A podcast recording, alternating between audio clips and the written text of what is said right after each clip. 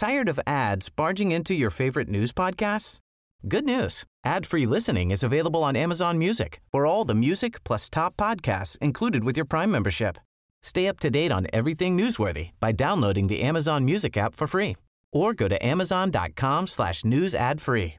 That's amazon.com slash news ad free to catch up on the latest episodes without the ads.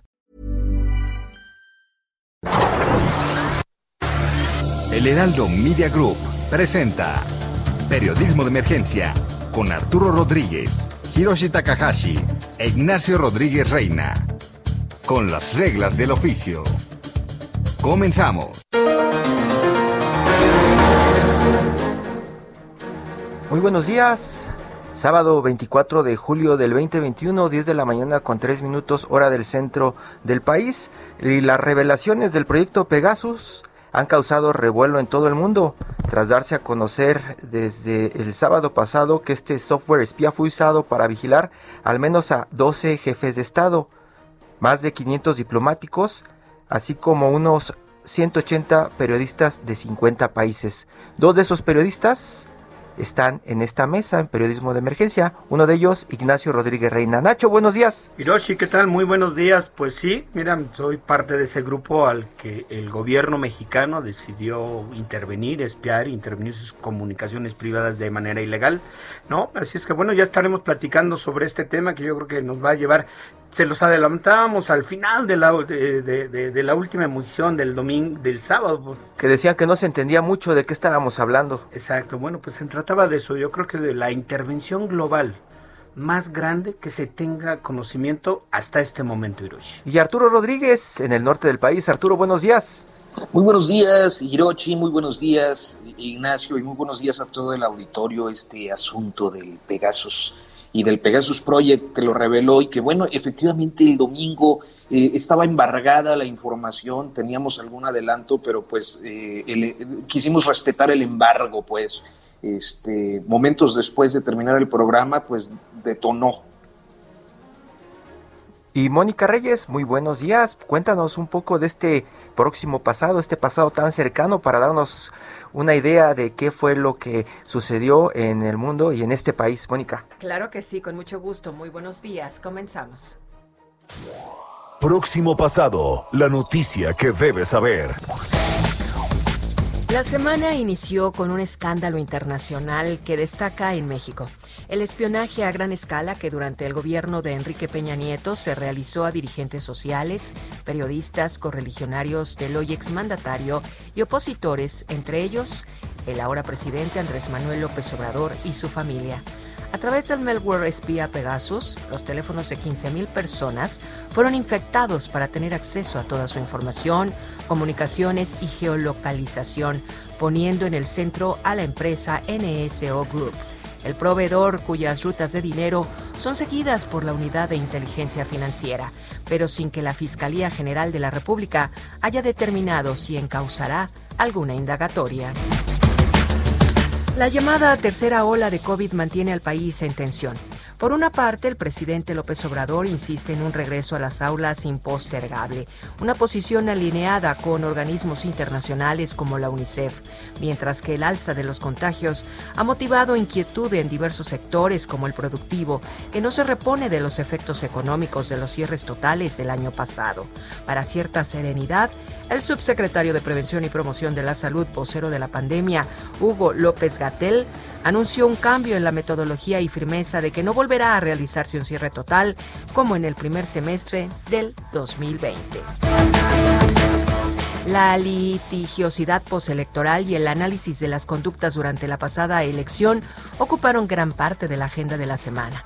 Primero, el Tribunal Electoral determinó que el presidente López Obrador sí incurrió en conductas anómalas en sus expresiones sobre las elecciones. Luego, el informe de fiscalización colocó en el centro dos temas de relevancia por un lado, la forma en que se realizó la campaña de Samuel García a partir de la promoción que de él hizo su esposa, Mariana Rodríguez.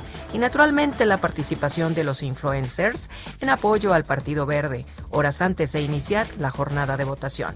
Sobre todo hubo multas elevadas para todos los partidos, principalmente Morena, aunque por ahora ninguna de las elecciones de mayor relevancia corre riesgo de nulidad. En cuanto a outsourcing, el IMSS prorrogó la implementación de las nuevas disposiciones de normalización en las obligaciones en materia de subcontratación, otorgando 90 días de prórroga a fin de que los patrones logren adaptarse. La inflación interanual se aceleró en la primera quincena de julio, disparando las alertas por alcanzar el 5.75% contra los pronósticos que anticipaban una reducción. Por ahora, la medida que estudia la secretaria de Economía Tatiana Cloutier desde Washington al cierre de su gira de trabajo por Estados Unidos es incrementar las cuotas de importación de alimentos antes de que los movimientos se salgan de control, especialmente temidas ante la variante Delta del COVID que podría impactar las actividades económicas. Tu opinión es importante para nosotros. Envía un mensaje de voz o de texto al número de WhatsApp 5627 947477. Periodismo de emergencia. Heraldo Media Group.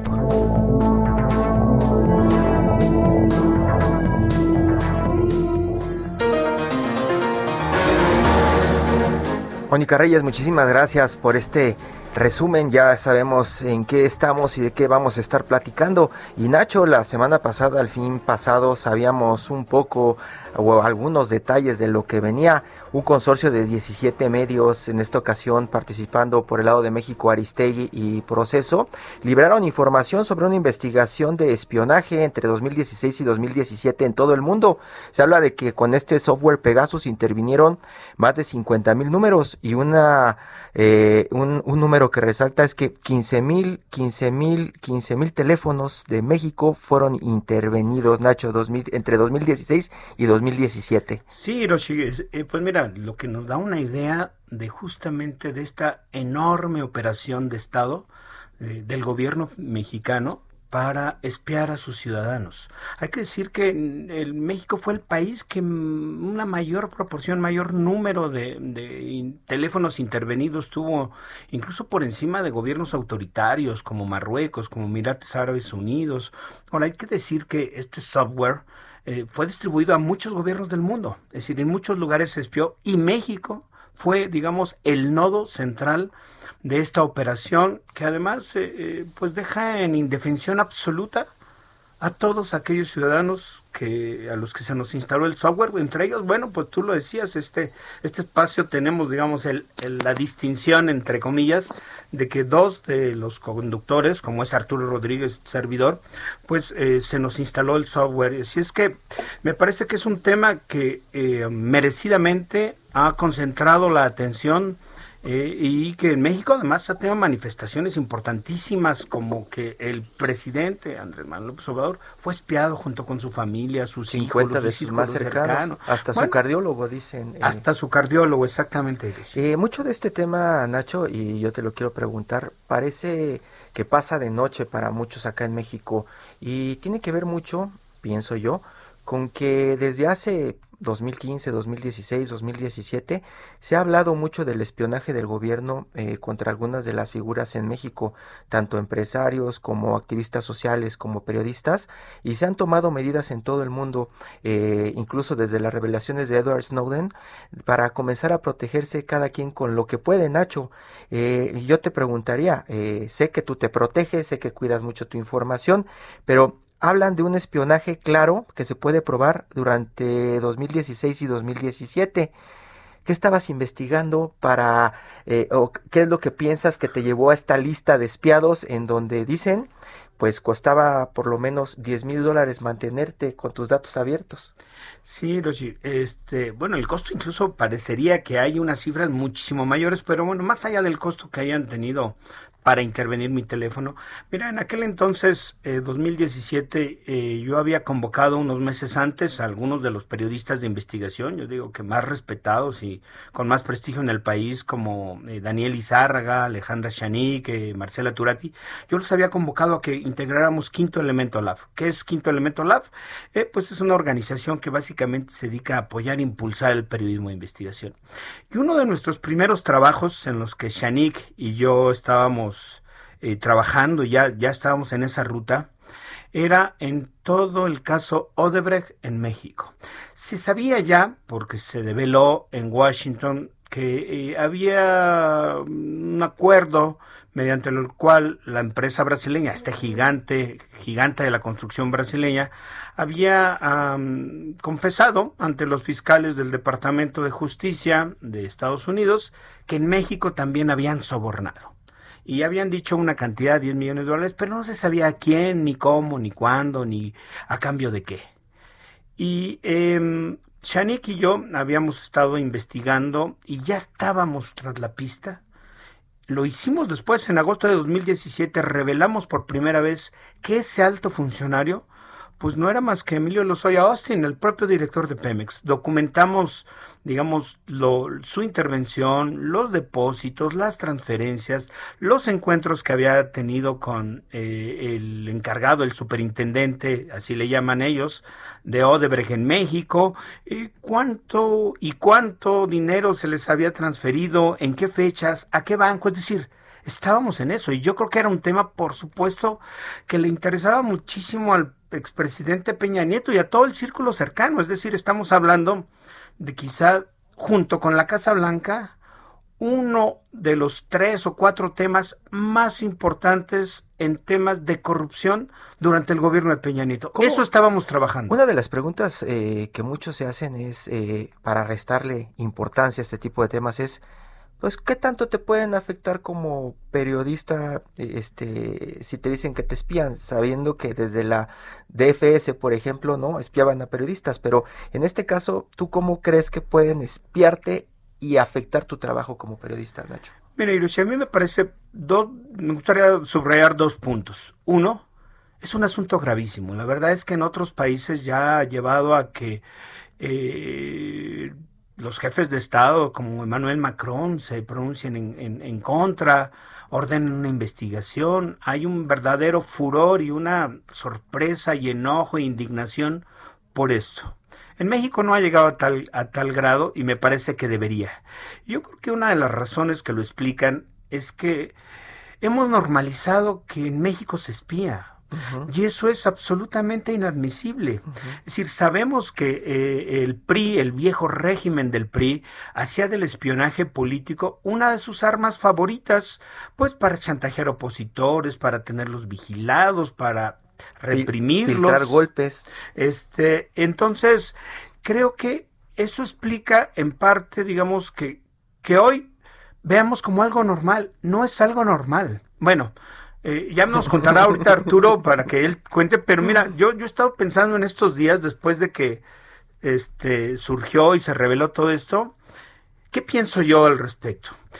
Eh, fíjate que yo me di cuenta de que estaba mi teléfono intervenido eh, después de, de, junio de 2017, cuando el New York Times con eh, Citizen Lab y, organizaciones como Artículo 19 y, y, si no mal recuerdo, la Red en Defensa de Derechos Digitales, habían revelado este primer segmento de información y que había 25 activistas sociales, periodistas entre ellos destacadamente Carmen Aristegui, por supuesto, su hijo Emilio. Y los Citizen Lab desde antes habían estado platicando de que México era uno de los gobiernos que abiertamente estaba comprándole tecnología, no solamente a los a los de NSO Group, sino a empresas como The Hacking Team, ¿no? Este, Una firma italiana. Su rastro llegaba a Italia. Entonces, eh, bueno, yo supe, supe este, que, que me habían espiado.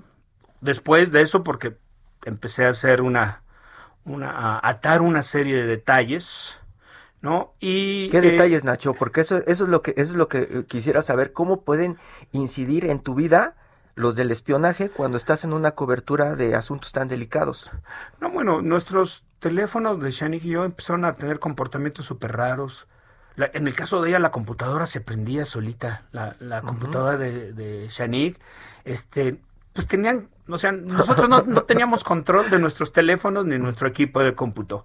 Recuerdo, se apagaban, se calentaban, este, como que fallaban, es decir, estaban locos, estaban vueltos locos. No, no estaban vueltos locos, estaban controlados por lo que pensamos, o al parecer eran los agentes del CISEN, que estaban pues tratando de investigar qué traíamos, yo creo, esa es mi hipótesis, sobre el caso de, de Odebrecht en México y qué tanto sabíamos. A ver, porque eso era muy importante. Sabíamos ya de las conexiones de Emilio Lozoya con Luis de Garay, con Enrique Peña Nieto, a quién se le había dado el dinero, cómo, por qué. Yo creo que eso es lo que estaban interesados de saber en el caso nuestro.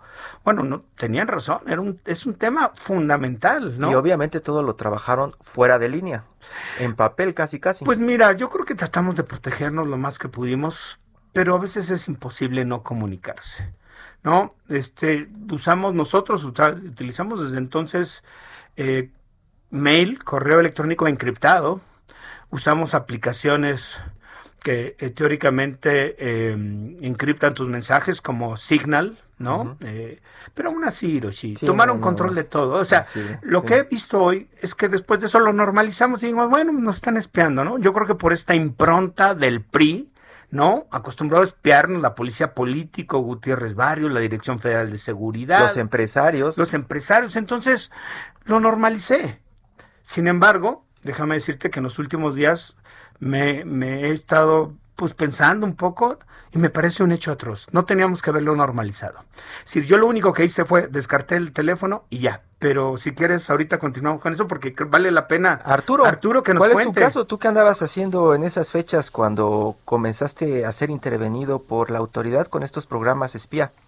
Pues mira, eh, Hirochi, yo en, en lo personal me, me había concentrado, porque era parte de mi fuente de, de información, eh, de mi asignación en la revista Proceso, eh, en documentar diferentes casos de contratismo gubernamental desde 2013.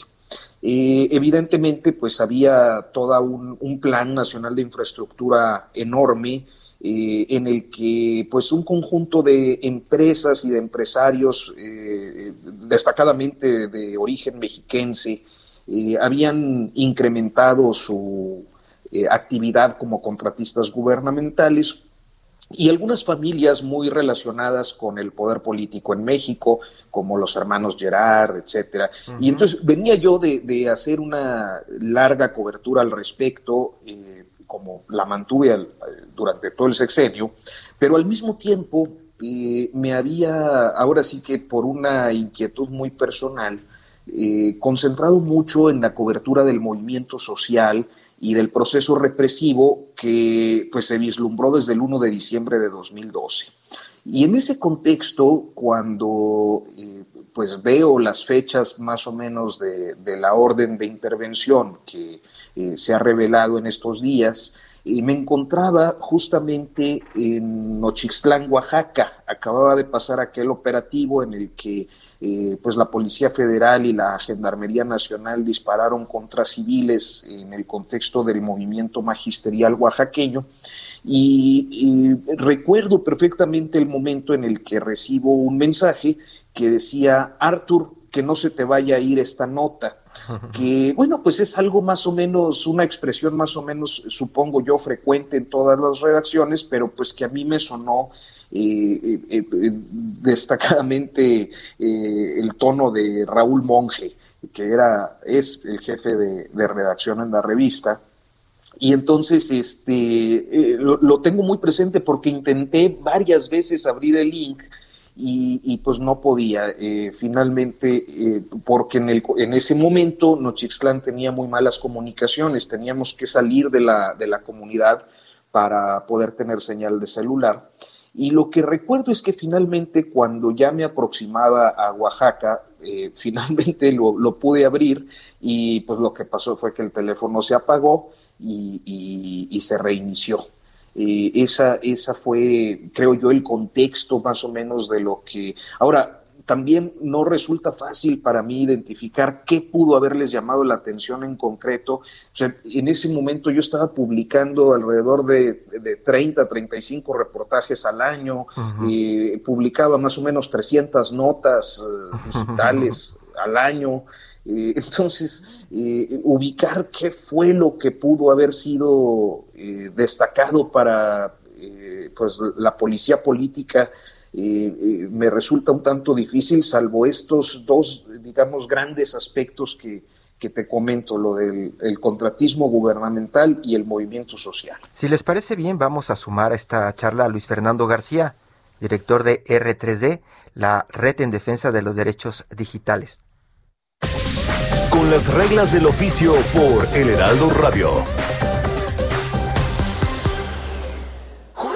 Batimóvil. ¡Listo! Batimoto. ¡Listo! ¿Qué nos falta? Les falta batidora. Por eso vayan a Soriana, porque pongo todos los electrodomésticos y línea blanca al 30% de descuento. Sí, 30% de descuento. Tú pides y Julio Regalado manda. Solo en Soriana. A julio 30. Aplican restricciones. Luis Fernando, Luis Fernando García, director de R3D, Red en Defensa de los Derechos Digitales, experto en tecnología. Buenos días, pues platicamos con Nacho Rodríguez Reina y con Arturo Rodríguez, dos de los espiados de esta lista de periodistas observados por el gobierno a través de herramientas avanzadas eh, de NSO Group. Y la pregunta aquí es, después de todo esto, ¿quién podrá defendernos si el gobierno dice que no es importante? Muy buenos días, gracias por la invitación. Pues sí, creo que es, muy importante eh, combatir la minimización de lo que ha sido revelado porque es sumamente grave y no es un asunto que esté ya, digamos, archivado, cerrado, esclarecido totalmente, al contrario. Eh, eh, eh, los casos de espionaje a periodistas, personas defensoras de derechos humanos que empezamos a conocer hace cuatro años y que ahora hemos conocido todavía más, y representan una permanente amenaza tanto a las personas a las personas espiadas de sociedad civil como incluso pues a las instituciones democráticas. Es muy grave que hoy sepamos que el presidente, su familia, su doctor, integrantes del gabinete, eh, senadores y diputados muy prominentes con mucho poder hayan sido espiados y no sepamos quién los espió, qué les espió y si no están utilizando esa inteligencia para chantajear o, o extorsionar o influir de manera indebida las instituciones democráticas del país. Luis Fernando, esclarezca absolutamente todo esto. Luis Fernando, vamos, vamos a, vamos a un corte y seguimos platicando de esto que, como bien dices, es sumamente grave. Estamos platicando con Luis Fernando García, director de R3D, Red en Defensa de los Derechos Digitales, con Ignacio Rodríguez Reina y con Arturo Rodríguez aquí en Periodismo de Emergencia. En unos minutos regresamos y vamos a continuar platicando de este espionaje de gobierno, no solamente en México, en el mundo.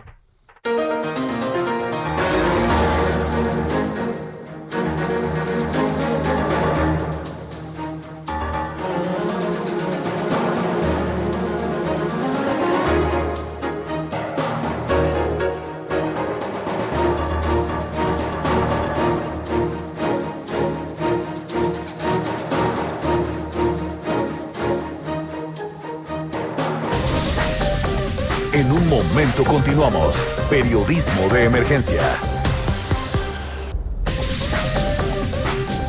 Regresamos con las reglas del oficio. Continuamos en periodismo de emergencia, son las 10 de la mañana con 30 minutos hora del centro de este 24 de julio del 2021 y estamos platicando de uno de los temas que domina la agenda no solamente de los medios en México, la agenda global, Nacho.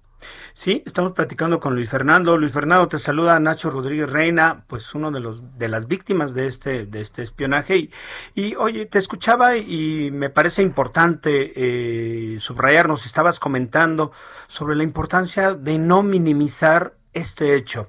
Y yo te preguntaría a partir de lo que nos estabas diciendo dos cositas, Luis Fernando. ¿Qué piensas de la reacción del presidente López Obrador y sobre todo ¿Cuál es la postura de, organizaciones como la de ustedes que han estado justamente defendiendo los derechos digitales de la ciudadanía con respecto a lo que deberíamos exigirle como sociedad a la Fiscalía General de la República y qué deberían, los pasos que deberíamos estar pendientes de que ocurran aquí en el país para que esto no sea un escándalo transitorio? Sí, yo creo que las declaraciones del presidente, sobre todo las que hizo en la conferencia de prensa del día viernes, fueron muy positivas, eh, es decir, eh, digamos, en, palabras muy bien, el, tema va a ser la materialización de esos compromisos. Se comprometió a cooperar con la investigación, asegurar que las agencias del gobierno federal van a cooperar con la investigación, se comprometió a entregar todos los contratos, se comprometió a garantizar la no repetición de estos asuntos y a explorar mecanismos para asegurarlo, no nada más prometerlo, sino poder asegurarlo y verificarlo eh, eh, de alguna manera también habló de abrir los expedientes y de hacerlos digamos, públicos a las víctimas, los expedientes de ahorita comentaban, no sé qué les habrá llamado la atención, bueno, en el expediente de con la inteligencia que obtuvieron podríamos darnos cuenta, o, las víctimas podrían darse cuenta, y también podría haber un, un, eh, pues sí, un esquema de, de verdad para de memoria histórica para todo el país, eh, y eso está muy bien, el tema es la materialización. Desde nuestro punto de vista, en la investigación claramente tiene que haber cambios, tiene que haber cambiar cosas, porque en cuatro años no ha habido ningún avance, hay que replantear eh, el esquema de investigación. Nosotros vimos, el presidente parecía sugerirlo también el viernes que no están en desacuerdo, eh, la asistencia técnica internacional, que haya un, mecanismo que ayude a supervisar la investigación, a, proponer líneas de investigación, porque claramente la investigación hasta ahora no ha rendido sus frutos. Y la investigación debe comprender de manera integral todo, no solamente la adquisición irregular de estos equipos, ni, ni siquiera toda, nada más el uso ilegal en contra de periodistas, personas defensoras de derechos humanos de este software Pegasus, pero también ya el encubrimiento, porque ha habido, ya hay mucha documentación y pruebas muy fehacientes de cómo autoridades le mintieron al público, al Congreso, al INAI, a la propia carpeta de investigación en, en entonces PGR, diciendo que no tenían Pegasus cuando sí tenían, por ejemplo, el caso del CISEN, y eso también deriva en responsabilidades eh, legales. El esclarecimiento total del caso eh, eh, es necesario y, y sí se necesita una modificación, también valorar sobre el tema de la fiscalía, digamos, cambió de la P por la F, pero... Eso, eso yo creo que es un punto fundamental, ¿no? eh, yo en lo personal me parece que esta fiscalía ha mostrado un desinterés y una negligencia en la investigación y su comunicado esté confuso, distorsionando hechos sobre la investigación y, con inexactitudes, por decirlo de manera, eh, digamos, bondadosa, me lleva a, realmente tener un escepticismo importante. No sé si ustedes desde la organización lo comparten. Sí, sin duda sin duda eh, muy desconcertante ese comunicado, muy fuera de lugar, impreciso, eh, digamos, por ejemplo, la parte en donde parece cuestionar si hay o no evidencia de espionaje es absurda, más esa semana cuando justo ha salido a la luz mucha más información de fuentes muy distintas que confirman la adquisición, el uso ilegal y el encubrimiento de Pegasus.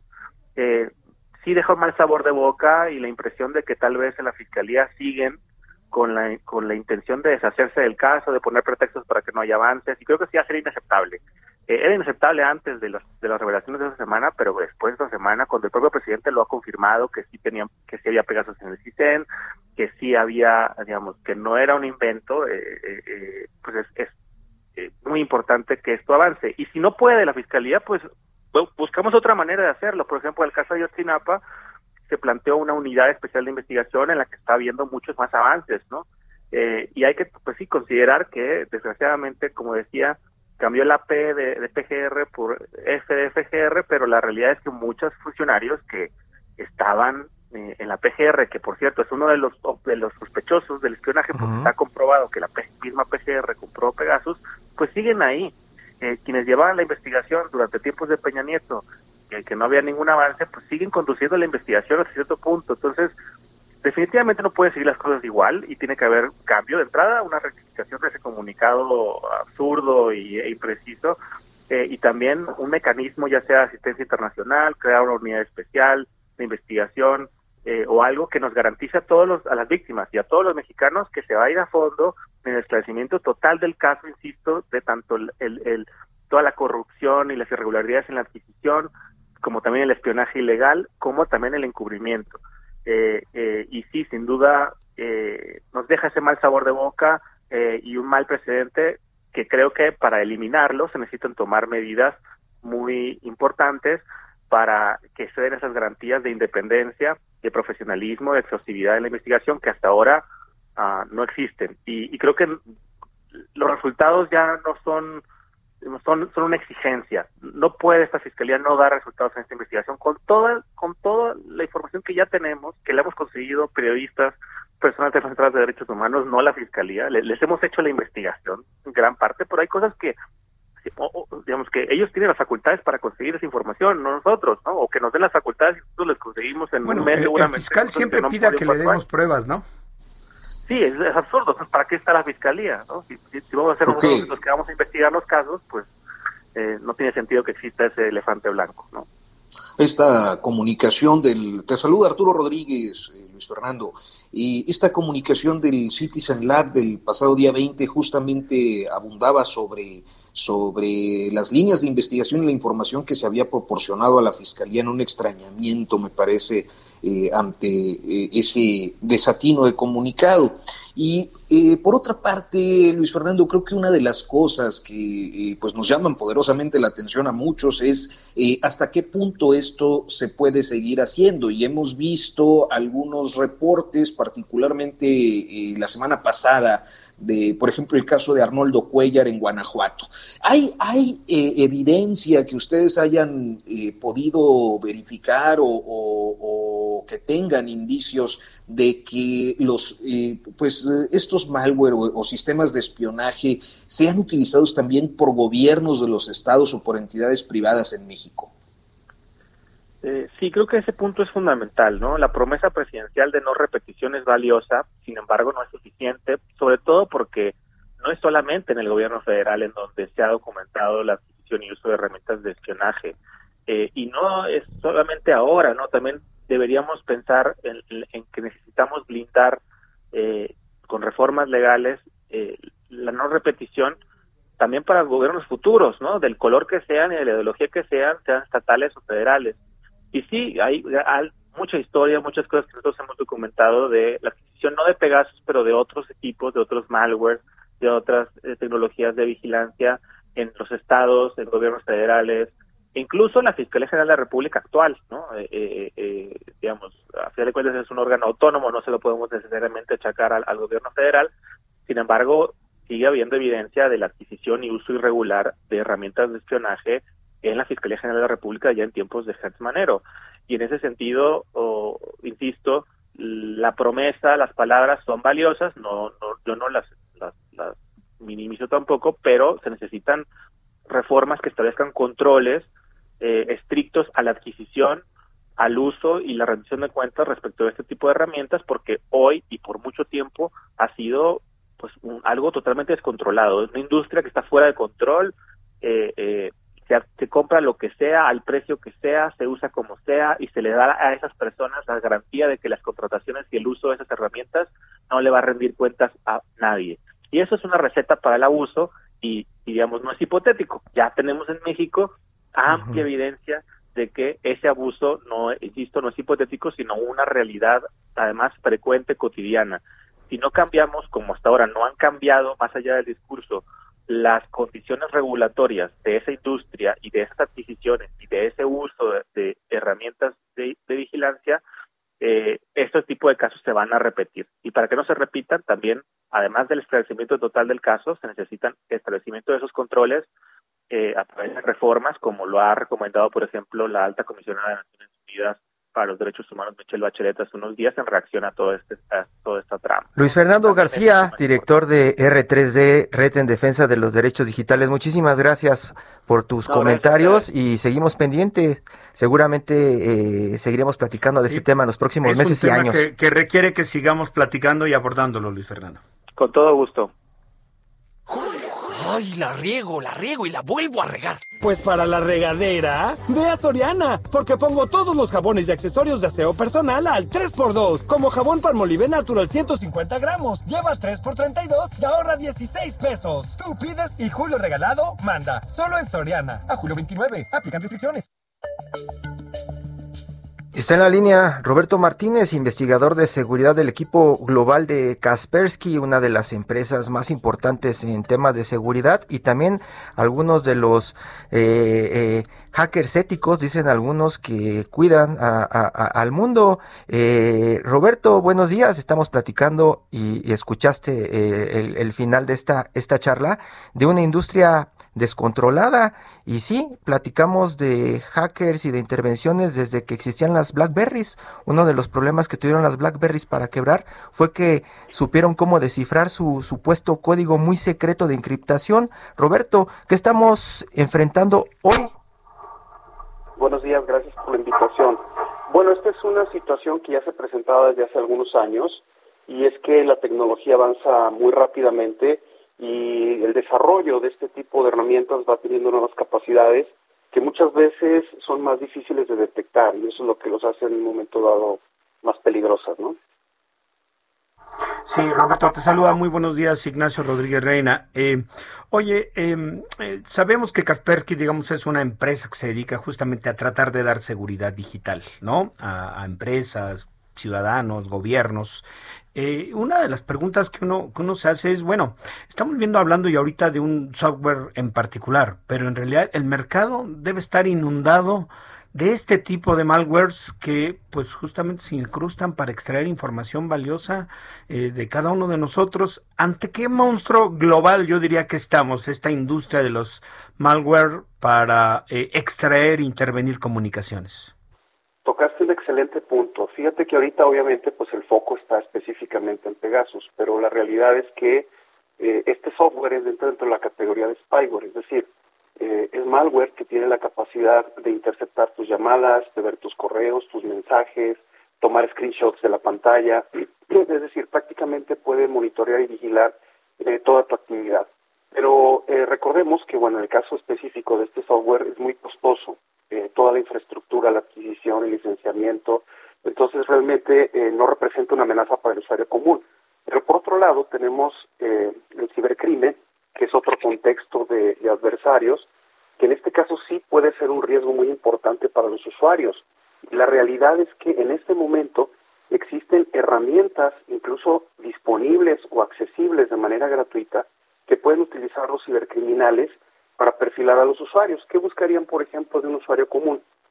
En el caso del, malware eh, dirigido a cibercrimen, que es distinto, hay que aclarar el punto, a la categoría del malware como Pegasus, en este caso hablamos de, malware que tiene como fin, por ejemplo, interceptar eh, tus, eh, tus contraseñas eh, de acceso bancario, acceso a redes sociales y en un momento dado poder comercializar esa información o utilizarla para cometer algún tipo de fraude. Arturo. Sí, y te agradezco mucho, te saludo Arturo Rodríguez. Y dime, ¿hay alguna forma eh, en la que ciudadanos comunes o bien eh, relevantes para el Estado, para quienes realizan este tipo de eh, espionaje, que se puedan proteger desde pues la modestia de la, del ser un ciudadano común o un periodista sin demasiados recursos o un actor político este, con recursos limitados. Definitivamente, mira, el primer recurso tiene que ver con la información. Es decir, eh, yo creo que es el momento eh, que debemos de comenzar a crear una cultura digital. Todos tenemos una vida digital, todos utilizamos dispositivos en el día a día digitales y en un momento dado podemos estar expuestos a, cibercriminales o en, o en, algún caso, bueno, una persona de interés, otro tipo de amenazas. Y yo creo que todo comienza con el conocimiento. Si el usuario es consciente de que existen riesgos hacia afuera y deja de pensar, esto no me va a pasar a mí porque yo no soy famoso, a nadie le va a importar tener acceso a mi información, la realidad es que sí, todos nosotros tenemos un valor desde el punto de vista ya sea de información o financiero y por lo tanto debemos de aprender a protegernos. Eh, un primer paso es eh, teniendo una eh, higiene digital o ciberhigiene, que esto consiste en reducir prácticas de riesgo. ¿Qué es una práctica de riesgo? Por ejemplo, evitar instalar cualquier programa que se pueda descargar de un sitio no oficial, es decir, ser cuidadosos con lo que instalamos en nuestros dispositivos, ser muy cuidadosos a dónde navegamos en Internet, es decir, no darle clic a un link solo porque lo mandó un conocido en una red social o en un sistema de mensajería instantánea, evitar utilizar software pirata, eso es muy importante, o descargar material en ocasiones, por ejemplo, eh, para música, de streaming, que supuestamente nos ofrecen el acceso gratuito, pero que en realidad solo son ganchos para poder afectarnos. La otra parte importante es apoyarnos en la tecnología. Hay herramientas que tú le puedes instalar a tu teléfono, por ejemplo, mucha gente no sabe que puede tener un antivirus en el teléfono. Piensan que esto solo es para computadoras. Y en este caso, una herramienta de este tipo te puede proteger porque está monitoreando no solo eh, la instalación de algún malware, sino el comportamiento anómalo. Es decir, si por ejemplo eh, un programa desconocido trata de acceder a tu cámara web, o a tu cámara en este caso del teléfono, o trata de interceptar información de tu teléfono y extraerla hacia otro lugar. En ese sentido, estas herramientas te pueden proteger. Incluso eh, hay herramientas, nosotros tenemos herramientas gratuitas que te pueden ayudar, por ejemplo, a validar cualquier link antes de seleccionarlo. O, por ejemplo, eh, los famosos QRs, eh, validar este, a dónde te llevan. Porque justamente en ocasiones, en el día a día, pues tú puedes estar distraído con otras cosas y simplemente te llegó el correo, eh, a lo mejor iba dirigido a ti, es un tema de interés para ti y ese es precisamente el gancho. Recordemos que un ingrediente para lograr el objetivo es eh, ingeniería social, es decir, el adversario te va a estudiar previamente, te va a analizar y eh, va a darse una idea de qué es lo que podría llevarte a ti a darle clic a un link o abrir un archivo. Y, y, más allá de estos trucos que suenan demasiado técnicos para algunos y les va a dar flojera hacerlos, eh, están los trucos como pegar fácilmente un masking tape en la cámara de tu computadora o de tu teléfono, o utilizar estos vasos de metal para hacer martinis para meter el teléfono cuando tienes una discusión seria o que no quieres que nadie escuche, ¿no? Es una forma de aislarte. ¿Hay otros tips de este tipo de, de, de hackeos a tu, a tu privacidad? De hecho existen unas bolsitas, se les llama bolsas de Faraday, que tienen el principio de una jaula de Faraday. Digo, el concepto sido muy técnico, pero en realidad son de muy bajo costo y son unos estuchitos que tú puedes eh, adquirir fácilmente y que, por ejemplo, justamente cuando pudieras considerarte una persona de interés eh, para una reunión podrías eh, meter tu teléfono ahí y entonces el teléfono deja de recibir o enviar señales y entonces queda aislado y por lo tanto queda protegido. Parte de lo que seguiremos platicando en las próximas entregas. Roberto Martínez, investigador de seguridad del equipo global de investigación y análisis en América Latina de Kaspersky. Muchas gracias, Roberto. Te agradecemos estos minutos y también estos consejos. Muchísimas gracias. Muy buenos días, Roberto. Buenos días a todos. Me encantan las piedras preciosas.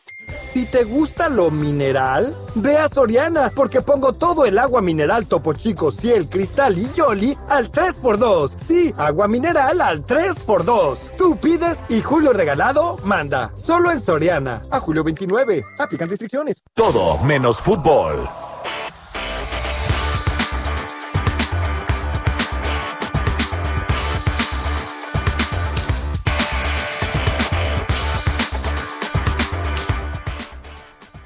Estamos de regreso aquí en Periodismo de Emergencia. Y bueno, antes de pasar a nuestra sección Todo Menos Fútbol, bueno, simplemente agradecerle a nuestro radio escucha Luis Pablo del Ángel que preguntaba sobre qué hacer y qué pensábamos de la fiscalía. Bueno, pues ya nos respondió muy bien Luis Fernando García. Este, pues hay que ser absolutamente escépticos, escépticos sobre y vigilantes sobre el desempeño de, de la fiscalía en torno al tema del espionaje político en México. Y hay que saber y también ver los casos internacionales. El caso de Francia, por ejemplo, es importante ahora que Emmanuel Macron está muy metido en este tema por el espionaje, pues probablemente sirva de modelo para otros gobiernos en todo el mundo, probablemente. Así es, sí. Pasemos, Hiroshi, a la siguiente sección. Sí, tenemos de invitado a Vicente Alfonso, autor del libro A la orilla de la carretera, y viene entre paréntesis por ahí, Crónicas desde Chilpancingo. Chilpancingo, que es eh, prácticamente uno de los puntos de Guerrero que pues todo mundo conoce de pasada cuando va a Acapulco, pero nadie habla de este lugar que es entrada a una de las zonas de la montaña pues más importantes, ¿no? Históricamente, desde el nacimiento de Vicente Guerrero allá en Tixla hasta las zonas de Amapola y Marihuana más arribita. Vicente, muy buenos días. Hola, ¿qué tal? Buenos días. ¿Qué tal, Vicente? Te han preguntado mucho, este, ¿cuál fue tu pretexto para comenzar a escribir de Chilpancingo? Pocos autores desde Chilpancingo y pocas crónicas desde Chilpancingo. Siendo que tú eres, además, entiendo, de Nuevo León. soy, yo soy de Coahuila. Uh, ve. Eres paisano de Arturo. Ajá, así es. Cuéntanos, Vicente.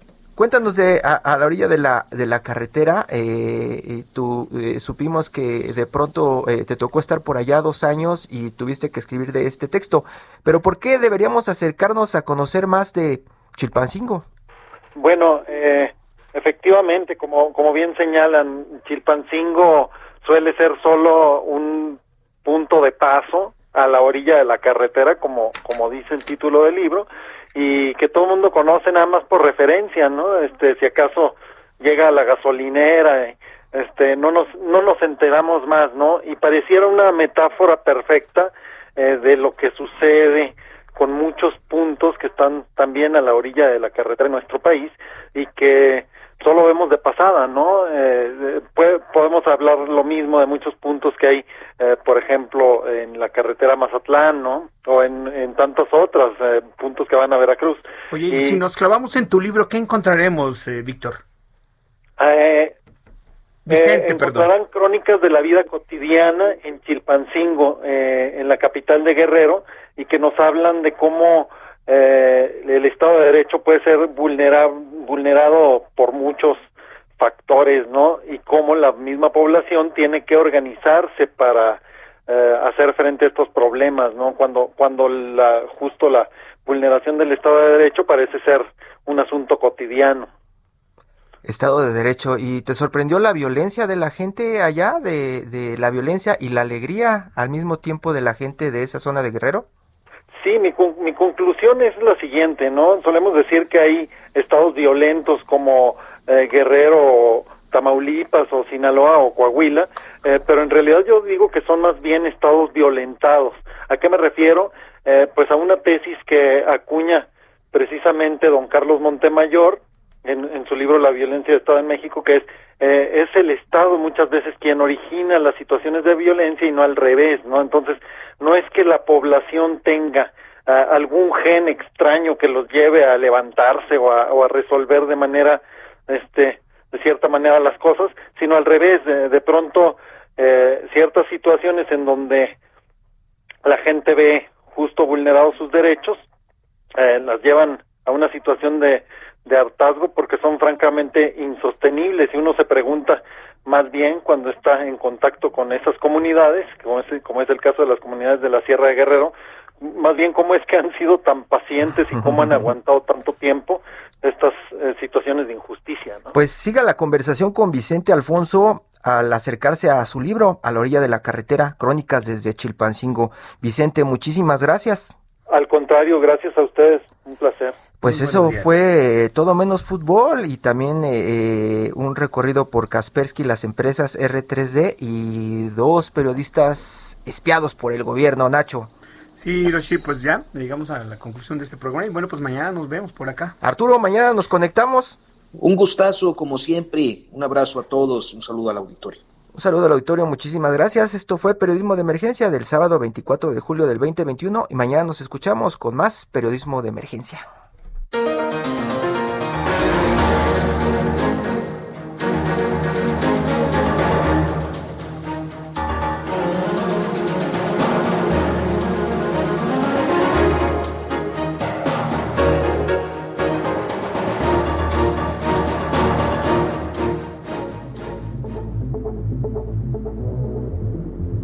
Esto fue Periodismo de Emergencia con las reglas del oficio. Heraldo Media Group.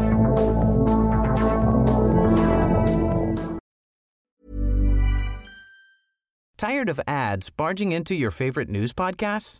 Good news. Ad-free listening is available on Amazon Music. For all the music plus top podcasts included with your Prime membership. Stay up to date on everything newsworthy by downloading the Amazon Music app for free or go to amazon.com slash news ad free. That's amazon.com slash news ad free to catch up on the latest episodes without the ads.